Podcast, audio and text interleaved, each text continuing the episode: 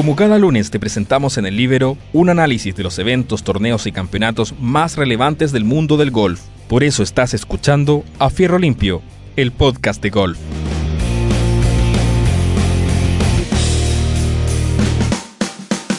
Hola, ¿qué tal amigos? Aquí en una nueva edición de nuestro podcast de golf A Fierro Limpio, por el Libero, ¿verdad? Para comentar todo lo que ocurrió en la semana golfística y comenzaremos haciendo referencia a lo sucedido en el torneo más importante del fin de semana, el World Golf Championship, FedEx St. Jude Invitational, estos eh, torneos WGC, ¿no es cierto? Eh, que son cuatro durante el año, que son de field reducido, que en esta temporada todavía eh, no habíamos tenido ninguno por lo de la pandemia, ¿verdad? Y que se jugó en el TPC Southwind Southwind de Memphis, ¿no es cierto? Eh, esta cancha de poco más de 7.000 yardas par 70 eh, eh, y que tuvo entre sus participantes a lo más destacado del golf actual. 45 de los 50 primeros del ranking mundial se dieron cita en este torneo, el que como era esperar se desarrolló de manera muy pareja eh, existiendo varios jugadores hasta los últimos hoyos con posibilidades de ganar en algún momento en la última ronda. Eh, habían ocho jugadores que estaban separados por, eh, solo dos golpes y que desembocó en una nueva victoria de Justin Thomas, el jugador norteamericano. Golpeó 65 palos el día domingo y, con esta, y de esta manera totalizó un un, final de menos 13 golpes para quedarse eh, con el título.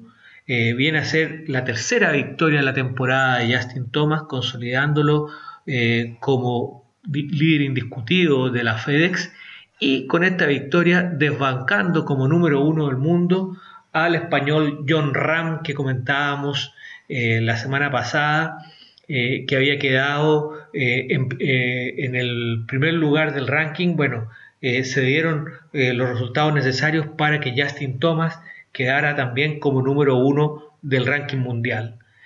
Este es su decimotercer triunfo en su carrera, lo que lo hace a sus 27 años en ser el tercer jugador más joven después de, de Tiger y de Jack Nicklaus en totalizar esa cantidad de triunfos. Con esto se embolsó la suma de 1.820.000 dólares y eh, se perfila, ¿no es cierto?, como el serio candidato, el más serio candidato para eh, eh, quedar como ganador de la FedEx de este año. El torneo, la verdad que fue muy entretenido de principio a fin. estuvo, tuvo varios hechos notables que, que iremos relatando. Eh, por de pronto, el día sábado, Tom Lewis, jugador que finalmente terminó segundo y que eh, había tenido muy malos dos días iniciales, eh, el día sábado, como bien digo, batió el récord de la cancha con 61 golpes, menos 9 para ese día, desplazando el récord de 62 anterior. Tom Lewis, jugador inglés, ¿no es cierto?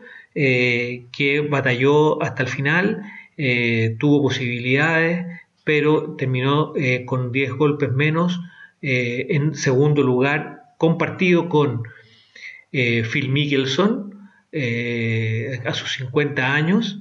Y entre paréntesis hay que decir que a los 50 años Phil se transforma en el jugador mayor en eh, terminar en, ese puesto en un torneo de, los World, World, Golf Championship.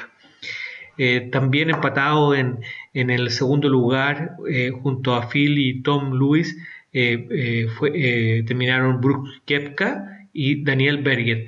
La verdad que en un momento pareció que Kepka y, y, Justin Thomas podían haber ido a playoff, eh, Kepka hizo Verdi el, 17 para llegar a menos 12 y en el grupo inmediatamente adelante Justin Thomas eh, tiró un drive eh, que quedó en, el RAF en una difícil posición, tapado, en fin, por lo que su segundo golpe solo lo pudo jugar a buena para dejarse un approach de más o menos unas 70 yardas,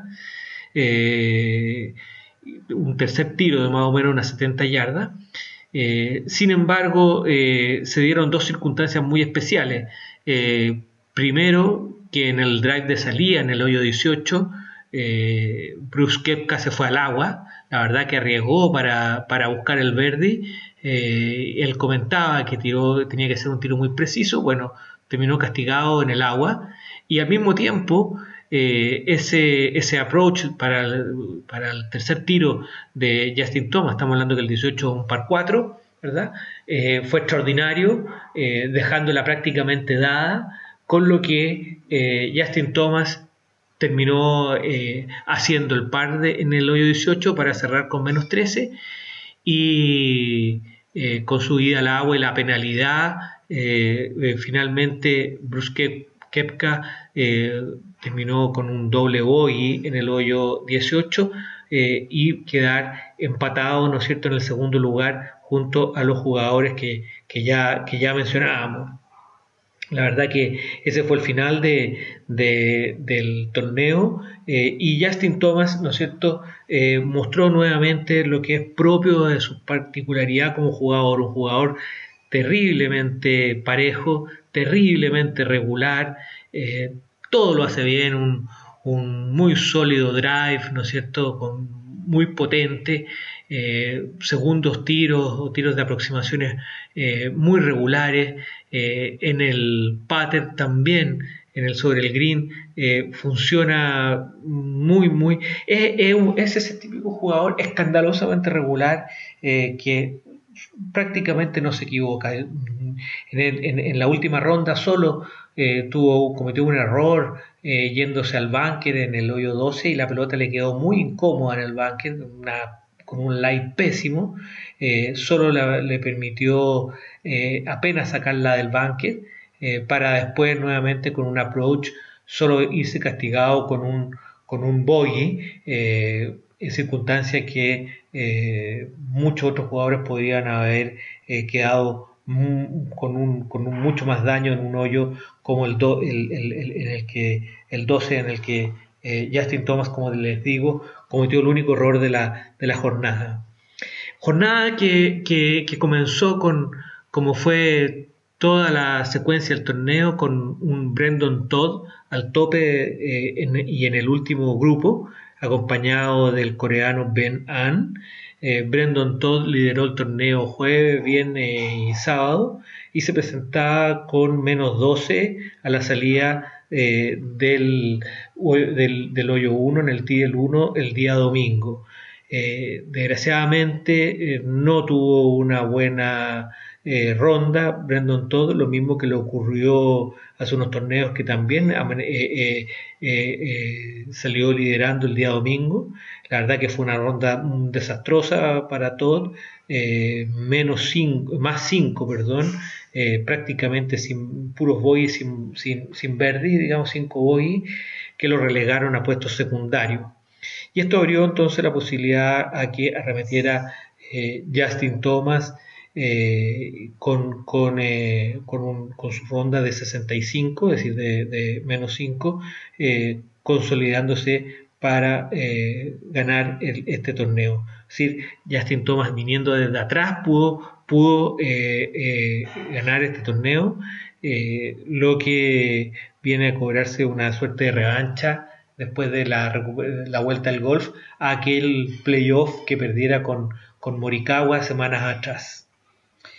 Fue destacado también eh, la participación de, Phil Mickelson que hablábamos, que mm, demostró que, con 50 años está en el nivel competitivo para, para pelearle a cualquiera en los torneos y, esa ha sido la razón por la cual Phil ha declarado públicamente que no está todavía interesado en pasar al Champion Tour, que es el tour de los mayores de 50, no obstante que por edad lo podría hacer. Entre los hechos destacados también del torneo podemos señalar que hacía 21 años que un jugador no se comportaba tan regularmente, hiciera tan cantidad de par en los, 60, en los 72 hoyos de los cuatro días. Y Henrik Stenson, el sueco que volvía a jugar, eh, hizo 62 de 72 pares para terminar rondas de 69, 69, 70 y 69 con un total de menos 3. 62 de 72 hoyos eh, hizo par. Solo en 10 hoyos no hizo par y, ahí fueron algunos verdes y bogey para terminar con su menos 3 eh, de la semana.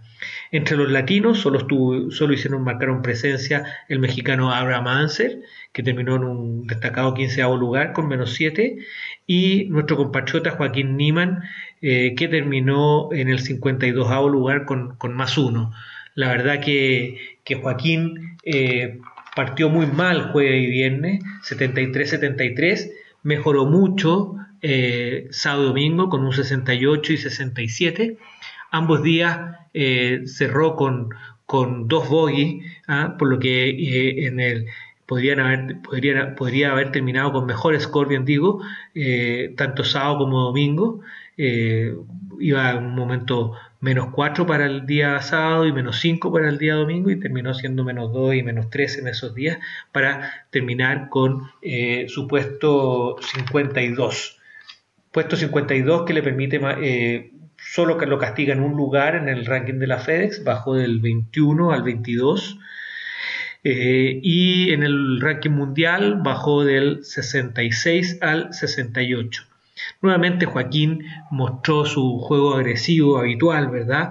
Eh, muchos verdes, de hecho eh, en el listado fue el, jugador, el número 13, jugador número 13 con más verdes, eh, pero sin embargo también tuvo, fue de los que más boy o doble boy tuvo, tuvo en, ese sentido estuvo, estuvo en el lugar 76 del tablero entre los jugadores con más boy y doble boy. Eso significa que Joaquín juega eh, al todo nada. Y eso, y por eso que uno puede ver, si uno ve el detalle de los, de los golpes empleados por Joaquín, se da cuenta que muchos de los verdes son pelotas prácticamente dadas, digamos. ¿ah?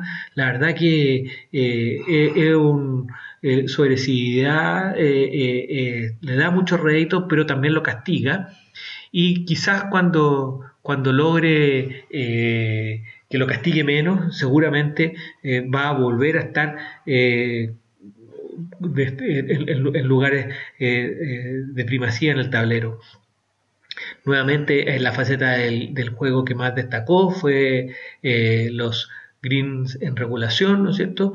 Los tiros, el segundo tiro al green marcó una, una, efectividad de un 65,28%, 47 de 72 aciertos, para ubicarse en el lugar 29 del tablero en los greens en regulación eh, mismo lugar que ocupó en Drive acertado, es una faceta en la que una, ha, venido mostrando mejora tanto en, acierto también como en, distancia, poniéndose siempre entre los 20 más pegadores más largos, digamos. ¿ah? En este sentido, eh, también tuvo una efectividad del 64,29% con 36 de 56 eh, drive acertado fue una actuación eh, que podría haber sido mejor, ¿verdad? Eh, pero, pero hay que ver eh, que le sirva de buena preparación para el Major de la próxima semana, que vamos del cual vamos a hablar enseguida. para cerrar nuestros comentarios sobre este torneo, hay que decir que la patrulla juvenil que venimos siguiendo no tuvo una actuación muy destacada. Colin Morikawa terminó en el lugar 20 con menos 6. Eh, Sun Jae-in, el, coreano, con menos 3 en el lugar 35. Eh, Matthew Wolf, even, par de cancha, en el lugar 49. Y Víctor Hovland, el noruego, en un ya eh, bastante secundario lugar 59 con más 3. pero decíamos que estos torneos de la World eh, eh, Golf Championship, eh, siempre tienen en paralelo otro torneo del PGA, ya dado que son de field reducido, siempre tienen otro torneo. Y, este, y, en esta oportunidad fue el Barracuda Championship, torneo que fue el primer torneo que ganara el año pasado Colin Morikawa, por lo tanto no pudo ir a defenderlo porque estaba jugando en, en, en el, el, FedEx y en el Barracuda Championship, este es un torneo que se juega con una modalidad bien especial eh, los que son golfistas entenderán eh, cuando les hablo del scramble. Pero la puntuación del scramble en, el, en, el, en este torneo es un poco distinta a la, que, a la que se juega en los torneos acá locales, en los clubes eh, de, de, fin de semana para los aficionados, ya que la puntuación le entrega 8 puntos al albatro, es muy difícil, ¿verdad? 5 puntos a los, a los eagle, 2 puntos a los verdi, el par se lleva 0 puntos el bogey un punto negativo y el doble bogey o más dos puntos negativos. Es decir, eh, si uno tiene un verde y un bogey, eh, eh, termina siendo favorable el, balance porque el verde da 2 y el bogey da 1, da un total de 1 positivo. lo, que, lo que está hecho así para premiar, incentivar la agresividad de los jugadores. Y la verdad que fue un torneo bien entretenido. Eh, terminó ganándolo eh, Richie Werensky con más 39, un jugador un tanto desconocido, pero, pero a lo mejor ustedes lo recordarán porque cuando eh, Juaco jugó y el Greenberg este año y ganó su primer título en, el PGA, su compañero de juego ese día era este Richie Werensky que terminó ganando ahora. Eh, la verdad que en el, en el eh, Juaco le sacó varios golpes de ventaja, fue, estuvo intratable, eh, pero Werensky eh, terminó ganando el torneo con un águila en el 16, par en el 17 y un Verdi con un pater largo en el 18 para superar por un punto a Troy Merritt, el norteamericano. En tercer lugar terminó Fabián Gómez. La verdad que los dos argentinos, Fabián Gómez y, Emiliano Grillo, eh, estuvieron ahí. Eh, Fabián Gómez con más 37 o 37 puntos positivos, eh, a dos puntos del ganador. Grillo, que venía eh, está segundo al inicio del día domingo, tuvo una mala ronda la, última y cerró con tres puntos positivos en la ronda. Eh, para que hagan una diferencia, para que entiendan la diferencia, eh, hizo 18 puntos positivos la última ronda, eh, Grillo 3 puntos positivos para terminar en un noveno lugar con más 32. Pero fue fin de semana también eh, en el que volvió el Champion Tour, este torneo, este, estos torneos para los mayores de 50 años, como comentábamos antes, que son muy entretenidos. se juegan a tres rondas, no a cuatro como los los torneos para todo competidor, eh, pero están todos los, grandes jugadores sobre 50 años, los que brillaron eh, de jóvenes, están ahora reverdeciendo sus laureles, ¿cierto? Y por lo tanto eh, mostrando mostrando cómo el golf puede seguir acompañándolos competitivamente durante mucho tiempo. Ahí podemos ver eh, eh, a Ernie Els, a, a Villa Singh, eh, David Lab III, es un jugador regular también de, la gira sobre mayores de 50 años, y quien hacía su debut en, el Champion Tour, Jim Furyk, ese jugador que todos lo reconocerán por ese, por, por, ese swing tan especial, tan, tan, tan único que tiene, tan poco estético si uno quiere, pero efectivo para él. Eh, con eh, eh, menos 14. En, su primer torneo del Champion Tour termina, ¿no es cierto?, debut y triunfo. hay que recordar que Jim Furyk tiene también el récord de menores golpes en una vuelta con 58 golpes. ese es un récord a, todo nivel, ¿no es cierto? Y Furyk terminó ganando el Champion Tour. segundo, Retif Gusen con menos 12. Eh, después eh, aparecieron eh, algunos latinos como Carlos Franco, el paraguayo, en el lugar décimo con menos 9 y el Pato Cabrera, Ángel Cabrera en el 27 con menos 6. Bernard Langer, dominador de este, de este circuito, digamos, hace varios años, el alemán incombustible de 62 años, terminó en el séptimo lugar con menos 10. Eso fue el Champion Tour. Hay que poner mucha atención porque es muy entretenido. Se los recomiendo de verdad. Todos los jugadores con un gran despliegue técnico muestran todo lo que, eh, cómo el golf sigue siendo eh, un deporte que les permite mantener sus condiciones vivamente. ¿Qué se viene para, para las próximas semanas? Bueno, la próxima semana tenemos el PGA Championship, el primer mayor de la temporada, desplazado en su fecha original, naturalmente, y va a ser el único de, de, esta temporada porque tenemos para, para septiembre y para noviembre el US Open y el Master de Augusta, pero ya vienen en la temporada 21-22, perdón, 2021. Eh, después de este Major eh, viene el Windham eh, Championship para ir a los playoffs de la FedEx el primer torneo de playoff de la FedEx, el Northern Trust, donde clasifican los 125 primeros lugares de la FedEx. Después viene el BMW Championship, donde entran los 70, para cerrar con el Tour Championship con los 30 primeros de la FedEx.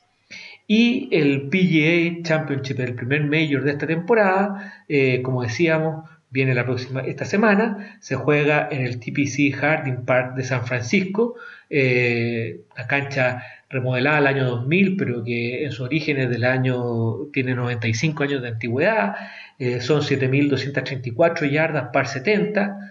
Eh, Brooks Kepka fue el es el campeón defensor de, este Major. Eh, tendremos presencia de, de cinco latinos, eh, los mexicanos Abraham Manser y Carlos Ortiz, Joaquín Niman, Sebastián Muñoz, el colombiano, y el argentino Emiliano Grillo, que entró por por eh, descartes eh, de otros jugadores, ya que no estaba en, el listado original. Eh, como, como, todos los, como los en general entregan mayor puntaje que los, el resto de los torneos, este entrega 600 puntos para la FedEx y tiene una bolsa de 11 millones de dólares. Entre eh, otros aspectos destacados. Eh, habrá que estar atento a la presencia de Tiger, que, eh, que va a jugar este torneo después de haber estado en el Memorial, no haber estado en los otros torneos, haberse guardado para estar presente en el PGA Championship. Como lo hacemos siempre, como siempre lo hemos hecho, yo me la voy a jugar con una lista de candidatos para, para, ganar en este torneo eh, y vamos a pues, estar comentando cómo me fue en ese listado. Eh, este es un juego que siempre hacemos y bueno, voy con, con, mis favoritos. En, quinto lugar pongo al australiano Jason Day, eh, si bien es cierto, ha tenido problemas físicos, en fin, sigilosamente, silenciosamente ha cerrado top 10 en los últimos tres torneos, incluido el World Golf Championship de este fin de semana, por lo que no sería raro que estuviera ahí peleando, dando batalla, eh, este jugador consistente, jugador australiano, que tiene golf de todas maneras para volver a ganar un Major. En cuarto lugar pongo a John Ram, ya, ya pasó la presión o la tensión de haber sido número uno del mundo en el torneo anterior. Eh, quizás con esto va, a llegar eh, con menos presión para este torneo y puede eh, ser también, creo yo, que puede ser también un candidato importante. En tercer lugar, al campeón defensor Brooks Kepka, que si bien es cierto no se ha reencontrado con su juego, eh, el hecho de haber estado disputando el título en el, fin de semana pasado, eh, creo que lo afirma como, como sólido candidato eh, para esta semana. En segundo lugar pongo al irlandés, a Rory McIlroy, que tiene todas las condiciones para, para ganar este torneo eh, y, cualquier eh, mayor sabe lo que es ganar un mayor, así que eh, Rory siempre va a ser candidato estando en viniendo jugando de forma más o menos regular, que es como lo ha venido haciendo últimamente. Y como favorito indiscutido pongo al nuevo número uno del mundo, que retoma su lugar, ganador la semana pasada, Justin Thomas. La verdad que con el nivel que viene mostrando Justin Thomas está para romper muchos récords eh, y, la verdad que eh, no se me ocurriría que otro pudiera ser más favorito que Justin para este torneo. Vamos a ver eh, qué es lo que sucede y lo estaremos comentando, ¿no es cierto?, en nuestro podcast de la próxima semana. Eso ha sido todo por esta semana y que tengan una muy buena semana y disfrutando de por fin un mayor en esta temporada tan accidentada. Hasta luego.